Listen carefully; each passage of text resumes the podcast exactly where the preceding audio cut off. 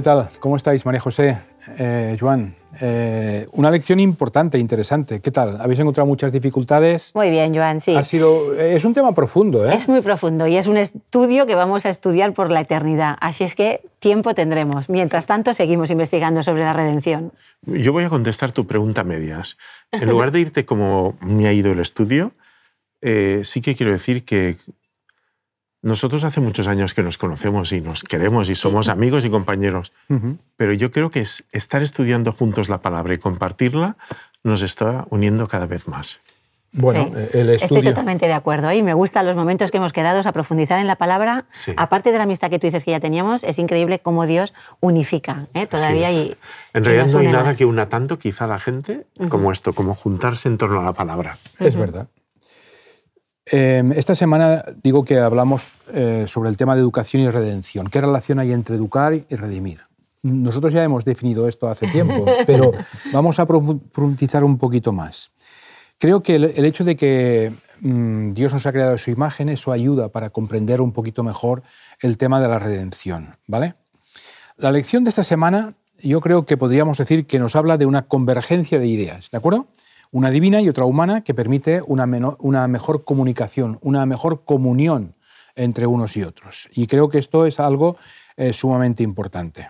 Sí, quizás es el tesoro más valioso ¿no? de la enseñanza de nuestro maestro, que es el plan de la redención y restauración de este mundo perdido. En ello estamos trabajando y estudiando constantemente pero no solo es de aprender el plan, sino de compartirlo con los demás, ¿no? La tarea que Dios nos ha dicho de seguir, ¿no? La que decíamos en otras eh, lecciones atrás, de pasar ese testigo a otros. Y el problema es que cada vez parece que cuesta más comunicar todas estas verdades del Evangelio en una cultura que no comparte nuestra cosmovisión cristiana. ¿eh? Fijaros, dejadme que os lea la página 27 de la educación, un texto que dice, la naturaleza nos repite también esta indicación, aunque está manchada por el pecado. No solo habla de la creación, sino también de la redención. Y fijaros que esto es una parte que me gusta mucho porque parece que la redención no la encontramos solamente en una parte teórica, sino también en toda la naturaleza queda plasmada que hay una redención. Los árboles se despojan de las hojas, solo para vestirse de nuevo del verdor.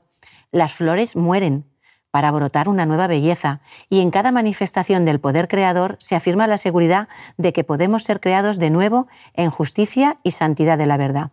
La naturaleza llega a ser para nosotros mensajeros también de esperanza. Es increíble ¿eh? que incluso la naturaleza, que también sufre de, apartarse de Dios del pecado, nos está mostrando que hay una redención. Unas hojas mueren, pero para dar vidas otra vez. Y esto es lo que trabajamos y hemos trabajado un poquito en esta lección y que vamos a ir poco a poco desglosando. No, e, e, es verdad eso. Lo que pasa es que eh, yo había pensado en un ejemplo. Eh, cuando tú quieres a veces testificar de la palabra de Dios y buscas a un amigo, ¿verdad? Buscas un amigo y le dices, ¿eh? le dices, mira, Dios envió a su Hijo para morir por nuestros pecados. Se lo dices bien dicho, ¿vale? Y a un amigo que te quiere, que tienes buena relación. Y le dices, Jesús es el camino, la verdad y la vida. Pronto eh, te das cuenta de que el amigo ve a la Biblia mm. como una recopilación de mitos ya superados y que utiliza los argumentos que tú aportas, tanto los filosóficos como los biológicos, como los sociales, lo que sea, para desacreditar justamente los argumentos bíblicos que tú presentas, ¿vale? Él lo hace de esta manera. Si este buen amigo te mira fijamente y te dice, mira, eh, me alegra muchísimo que hayas encontrado el camino y que vivas en paz pero yo voy por otro camino. No creo nada de todo esto. ¿Cómo deberíamos actuar frente a este hecho? A ver, amigo Juan. Bueno, cuando decías, él, él habrá encontrado un camino. El camino solo lo encuentra quien encuentra a Jesús. Sí, sí. Entonces, pienso que lo primero que tendríamos que hacer es orar para que Dios santifique nuestra vida, para que podamos dar el testimonio que no siempre damos. Eh, ya os he hablado, ¿no? Dos mil años de cristianismo sin Cristo son una fábrica de ateísmo, ¿no? sí, es y la religión no siempre, hablaremos más adelante de esto, pero la religión no siempre ha sabido cómo tratar a la ciencia. La segunda cuestión, eh, confieso que no sé cómo funciona la oración intercesora, pero funciona. No sé cómo funciona, pero funciona. Oraría también por el amigo, ¿vale? Supongo que esto también me predispone de alguna manera. Y después habría que tratar con humildad de que la palabra ilumine todos los aspectos de la ciencia que el amigo no comprenda. Y cuando hay una discrepancia, en el fondo es un guiño para seguir estudiando. No forzar las cosas, no ridiculizar, es decir, bueno, pues mira, no lo sé, he de estudiar, vamos a leer, vamos a leer juntos. Porque es verdad que nosotros no podemos eh, mostrar eh, empíricamente la existencia de Dios, pero tampoco la ciencia puede negar la suya. Y no he traído un objeto que quería traer esta semana.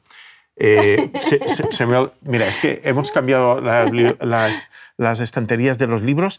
Estaba buscando un libro que me recomendó Celedonio, el presidente de Naturalia, eh, que se titula Dios existe, que está escrito por Anthony Flew. No sé si lo habéis leído.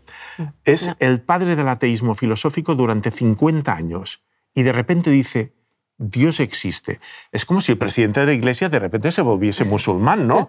Porque entonces sus amigos lo interpretan y dicen, y mirad la respuesta, me lo ha apuntado, dice, he estado diciendo que de la nada se produce todo, que de la materia surge la vida, que del azar surge el orden, que del caos la información, que de la inconsciencia la conciencia y de la materia el razonamiento. Dice, y después de 50 años me doy cuenta, fijaos, que no tengo bastante fe para creerme esto. De verdad que os recomiendo el libro. No, la verdad es que lo que tú dices es cierto, porque tú ves un cambio. Pero si alguna vez os habéis encontrado en una situación de ese tipo es un poco frustrante, porque tú piensas que tus argumentos son válidos y tu experiencia con el Señor ha sido impactante y tú crees que tu amigo va a, eh, seguir lo mismo. Lo mismo que tú, ¿de acuerdo? Que lo vas a convencer. Que lo vas a, lo vas a convencer. Que tampoco es una cuestión de convencimiento, sino de compartir. De, yo tengo algo, cuando tienes tanta ilusión por compartir algo que te llena, quiero que tú también disfrutes de eso. Pero es verdad, no, no todos aceptan tan fácil y es frustrante. Hay un ejemplo eh, muy interesante en Primera de Corintios, eh, el capítulo 2. Pablo eh, llegó a Corinto desde Atenas. Había intentado por, única vez en su vida presentar el Evangelio de una manera aceptable para la, filosofía. Es decir, se, preparó sus argumentos, detalló todo eso y vio que, la gente que, que quería escucharlo eh, tenía un nivel académico muy grande. ¿no? Así que algunos filósofos, se había reunido con algunos filósofos y él eh, trató de hablarles en el, mismo lenguaje que aquella gente entendía.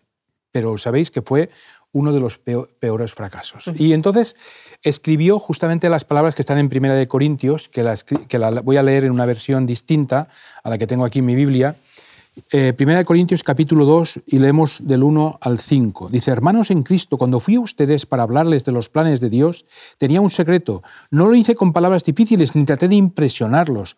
Al contrario, dice, decidí hablarles solo de Cristo y principalmente de su muerte en la cruz. Cuando me acerqué para enseñarles y anunciarles el mensaje, me sentía poco importante y temblaba de miedo. No fui a ustedes como un sábelo todo, ni usé palabras elegantes, solo dejé que el Espíritu Dios mostrara su poder y los convenciera. Y así ustedes creyeron en Dios no por medio de la sabiduría humana, sino por el poder de Dios. Este amigo no será convencido por tu, tu amistad o por tu capacidad de contactar con él, sino porque el Espíritu Santo estará actuando en él de una manera clara. Mm, a modo de resumen, yo creo que en otras palabras, eh, Pablo mm, quería decir esto. No voy a repetir la experiencia que pasé eh, en Atenas. Desde ahora contaré la historia de Jesús con la máxima sencillez.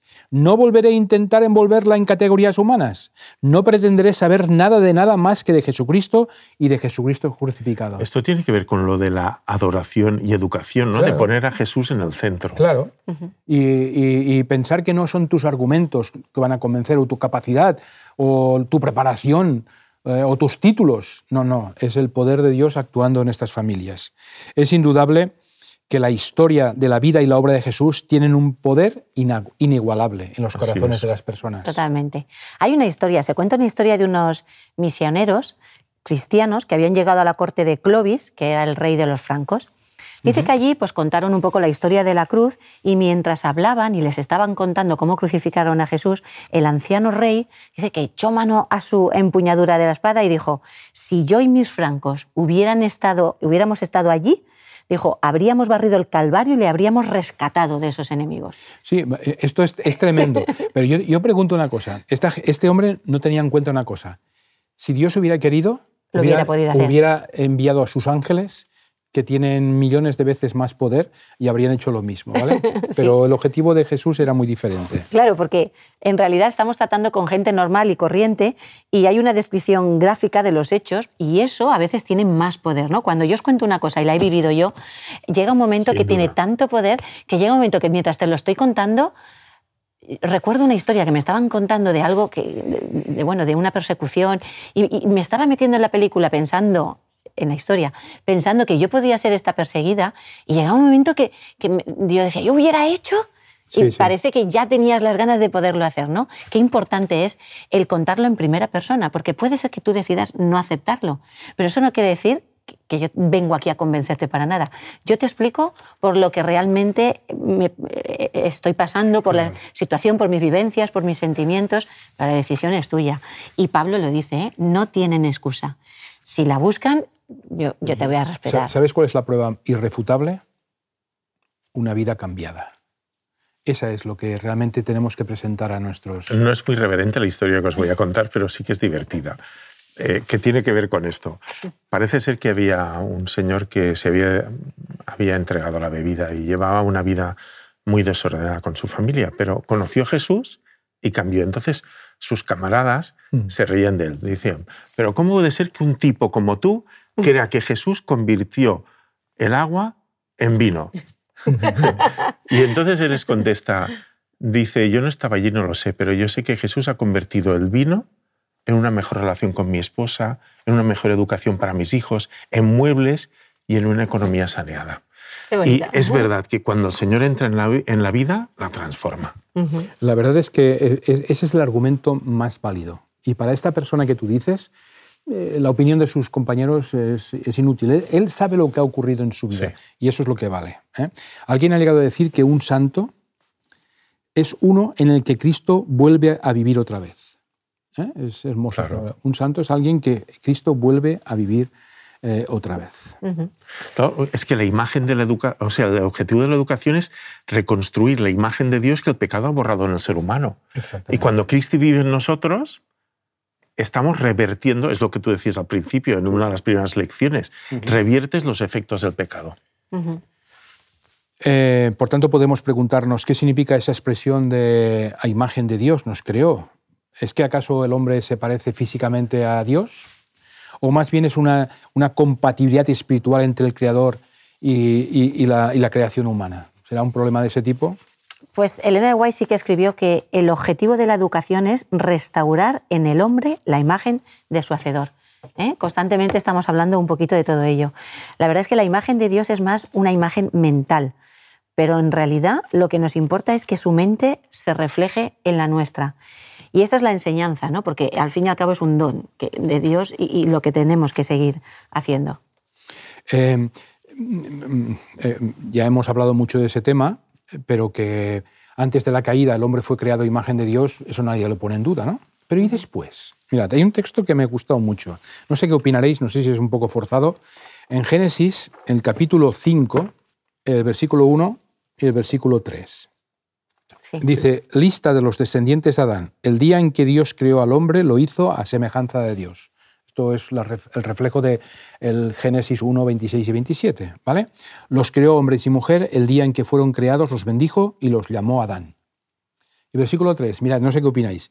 Adán tenía 130 años cuando le nació un hijo a su semejanza, conforme a su imagen lo llamó Seth. Es decir, de la misma imagen que Dios había creado a Adán y Eva. Por lo tanto, da la impresión que Dios nos ha creado eh, con esta imagen eh, antes y después. Es decir, que ahora seguimos siendo eh, creados a imagen de Dios. Y, haciendo un paréntesis, no sé si nos damos cuenta, cuando nosotros tenemos un hijo, lo primero que nos preguntamos es, ¿cómo será, no? Cuando nace, ¿a quién se parece? ¿Qué es? Porque buscamos nuestra imagen. Entonces, qué bonito que Dios ha querido dar su imagen a sus hijos, ¿no? A Adán y Eva. El problema es que el pecado ha borrado esta imagen en el ser humano y, realmente hay que restaurarla. Para eso está la redención. cuando nos pida a nosotros, también sería legítimo que pensasen en qué te pareces a tu Padre Dios, ¿no? Claro. Claro, este es el, sería bueno. Este es el gran, el, gran, el gran reto. Nosotros ahora no estamos en presencia eh, de Dios como estaban Adán y Eva, pero a través de Jesús igualmente podemos acercarnos a Él. Eh, os invito a leer un texto que está en 2 Corintios 4, 6. Yo lo voy a leer en esta versión que tengo aquí, a ver qué os parece. Y luego también quiero leer una cita de Elena White. Bueno, dice 2 Corintios 4, 6. Tengo, tengo. Sí, pero me espero un poquito porque por eso que pasa que si ves un matiz distinto para que lo podamos comentar. Dice, porque Dios, que mandó que de, de las tinieblas resplandeciese la luz, es el que resplandeció en nuestro corazón para que podamos conocer la gloria de Dios que brilla en el rostro de Cristo. Nosotros podemos conocer a Dios viendo la gloria de Dios que brilla en el rostro de Cristo. Y en una vida consagrada nuestra, los demás pueden vislumbrar de alguna manera, en la medida que permitamos que el rostro de Cristo se refleje en nosotros, pueden conocerlo también. Por eso eh, la cita aquella que os decía del libro de la educación dice, en el sentido más elevado, la obra de la educación y de la redención son una, pues tanto en la educación como en la redención nadie puede poner otro fundamento fuera del que está puesto, el cual es Jesús, por cuanto agradó al Padre que en él habitase toda la plenitud. Por eso educar es redimir. Exactamente. El plan de redención tiene mucho de educativo. Si comparáis un poquito con nuestra labor, hay unos objetivos, hay una secuenciación, una evaluación, una recuperación. Eso te iba a decir. ¿Vale? Recuperación de la recuperación, es decir, también hay suspensos, ¿vale? O necesita mejorar y, progresa adecuadamente, hay un poco de todo. Pero esta transformación no se hace mediante un adoctrinamiento, afiliación a ningún club de la Iglesia, sino por la contemplación de la persona de Jesús. Y es que Dios se nos revela por, a través de Jesús, como hemos dicho. Sí, es verdad. Elena White insiste mucho que es mediante la contemplación de Jesús como nuestra vida será transformada, no mediante nuestra fuerza de voluntad mediante la contemplación. Bueno, ¿os parece que hablemos de Jesús como maestro, de la, un poco de la pedagogía de Jesús? Eh, bueno, eh, vamos a tratar de definir un poco eh, cuáles serían los criterios. Primero hay una cita de palabras de Grida del gran maestro que podemos leer. Dice, mirando a Jesús obtenemos vislumbres más claras y distintas de Dios y por la contemplación somos transformados. Es que es una constante, ¿eh? Elena lo dice siempre. La bondad, el amor por nuestros semejantes llega a ser nuestro instinto natural. Desarrollamos un carácter que será la copia del, carácter divino. Esto está en Palabras de Vida del Gran Maestro en la página 289. Bueno, entonces, una primera característica de la educación cristiana sería que señalaría a Jesús como verdadero maestro y un cristiano sería aquel que pudiese de algún modo reflejar lo suficiente el carácter de Jesús como para llamar la atención de sus alumnos, pero al mismo tiempo tendría que ser lo bastante transparente como para que los, cuando los alumnos lo miren a él, en lugar de verlo a él, vean a Jesús. Porque ¿qué ganaríamos generando dependencia de nuestros alumnos de nosotros? No, esto sería... Poca cosa. Sería absurdo. Oye, María José, eh, mira, Isaías 11, Muy bien. 3 y 5. O sea, el primer, el primer punto, porque lo iremos repitiendo, sería que el maestro verdadero reflejaría de algún modo el carácter de Jesús. Vamos a continuar un poquito. Del 3 al 5 dice, y le haré entender diligente en el temor de Jehová. No juzgará según la vista de sus ojos, ni arguirá por lo que oigan sus oídos, sino que juzgará con justicia a los pobres, y arguirá con equidad por los mansos de la tierra, y herirá la tierra con la vara de su boca, y con el espíritu de sus labios matará al impío. Y será la justicia cinco de sus lomos y la fidelidad ceñidor de su cintura. Fíjate que la educación cristiana antepone el respeto y la prudencia al juicio, lo estructural a lo aparente, lo real a las habladurías, la justicia a las tradiciones y además siempre se posicionará a favor de los pobres y de las víctimas. Pues hay un texto en 2 de Timoteo que podría redondear lo que estamos comentando, que es en el capítulo 3 y los versículos del 14 al 17. Dice, tú debes seguir creyendo en lo que aprendiste y que sabes que es verdad. Después de todo, conoces muy bien a quienes te lo han enseñado. Recuerda que desde niño has leído la Biblia y que sus enseñanzas pueden hacerte sabio para que aprendas a confiar más en Jesucristo y así seas salvo. Todo lo que está escrito en la Biblia es mensaje de Dios y es útil para enseñar a la gente, para ayudarla, para corregirla y para mostrarle cómo debe, cómo debe vivir. De este modo, los servidores de Dios estarán completamente entrenados y preparados para hacer el bien. ¿Eh? Pensad. Bueno, esta tercera clave es como muy clara, ¿no? Un maestro cristiano pondrá la Biblia en el centro. Y quiero llamaros la atención sobre un hecho. Cuando la gente interpelaba a Jesús, ¿cómo reaccionaba él?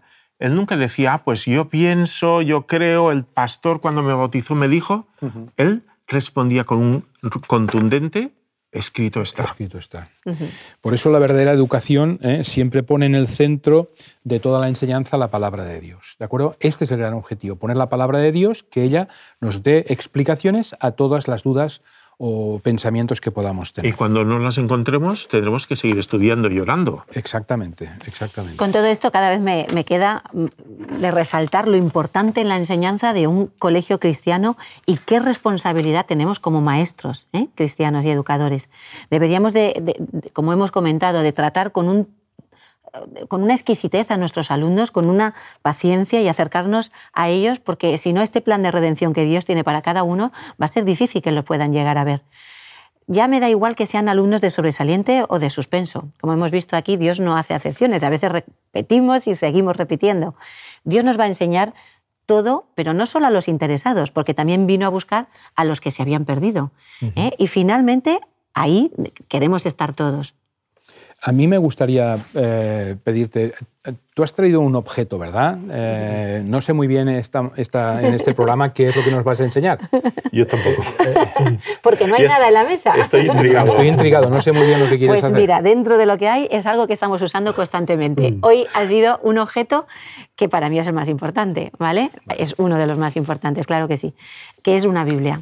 ¿Por qué he traído este objeto? Pues porque aquí tengo yo todo, el manual didáctico que me enseña a vivir, el que me puede cambiar finalmente, el que me ayuda a prepararme, a descansar, a saber llevar ese testigo que Dios tiene. Y la verdad es que esto me gusta mucho. Y además tiene la historia desde el origen hasta el final. ¿eh? Hasta el final, con todo lo que pasó, todo lo que pasará y, y, lo que nos espera, ¿no?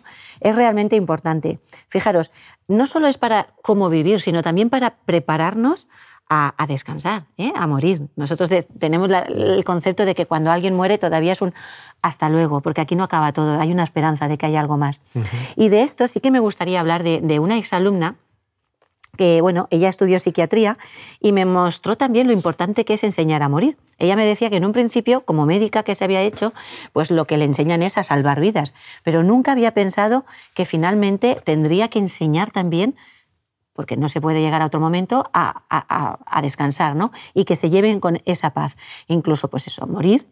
Y cuán importante es en esos últimos momentos que la persona pueda llegar a tener esperanza y tranquilidad. Entonces, uno de los principios notables de la educación surge cuando Jesús prepara a sus alumnos o discípulos de que se va a ir y les tiene que preparar, yo me voy y os vais a quedar aquí y yo ya no estaré entre vosotros. Tenéis que enseñar, he estado con vosotros tres años y medio y ahora os paso el testigo y os toca a vosotros, pero no estáis solos. ¿Vale? No les dejo solos. Entonces, nosotros muchas veces en nuestro centro intentamos resaltar a Cristo, que se lleven aquello que le hemos enseñado y en las graduaciones siempre intentamos darle un mensaje, ¿no? Un mensaje de acaba tu etapa en este colegio cristiano. Algunos continuarán y otros no, en unos centros cristianos, pero llévate por lo menos la imagen de Cristo. Y esto es importante, no solo en esta vida, sino prepárate también para lo que viene. Muy bien, tenemos que terminar porque el tiempo se nos echa encima. Déjame que lea una cita del, del Espíritu Profecía que dice, el principal esfuerzo del maestro ¿eh? y su propósito constante deben consistir en ayudar a los alumnos a comprender esos principios, ayudar a comprender y sostener esa relación con Cristo que hará de ellos un poder dominante en su vida. El maestro que acepta este blanco es verdaderamente un colaborador con Cristo y con Dios. Pues que ojalá esta sea nuestra experiencia. Nosotros queremos ser colaboradores en el lugar donde nos ponga, en el mundo de la enseñanza o en casa o donde sea pero sobre todo queremos ser siervos útiles en sus manos. Pues que el Señor nos ayude y que pongamos a Cristo como el único mediador que tenemos eh, en esta vida. Gracias y hasta la próxima semana. hasta la próxima, John. ¿De qué manera están vinculadas la educación y la redención? Tu vida ha cambiado tanto que se ha convertido en una prueba del poder de Dios? Cuando pensamos en los demás creyentes, ¿lo hacemos desde una perspectiva horizontal o desde una supuesta superioridad? Te invitamos a que participes de un grupo pequeño. Conviértete en una unidad de acción en donde la Biblia, la oración, la fraternidad y la testificación sean vuestra esencia. Que Dios te bendiga.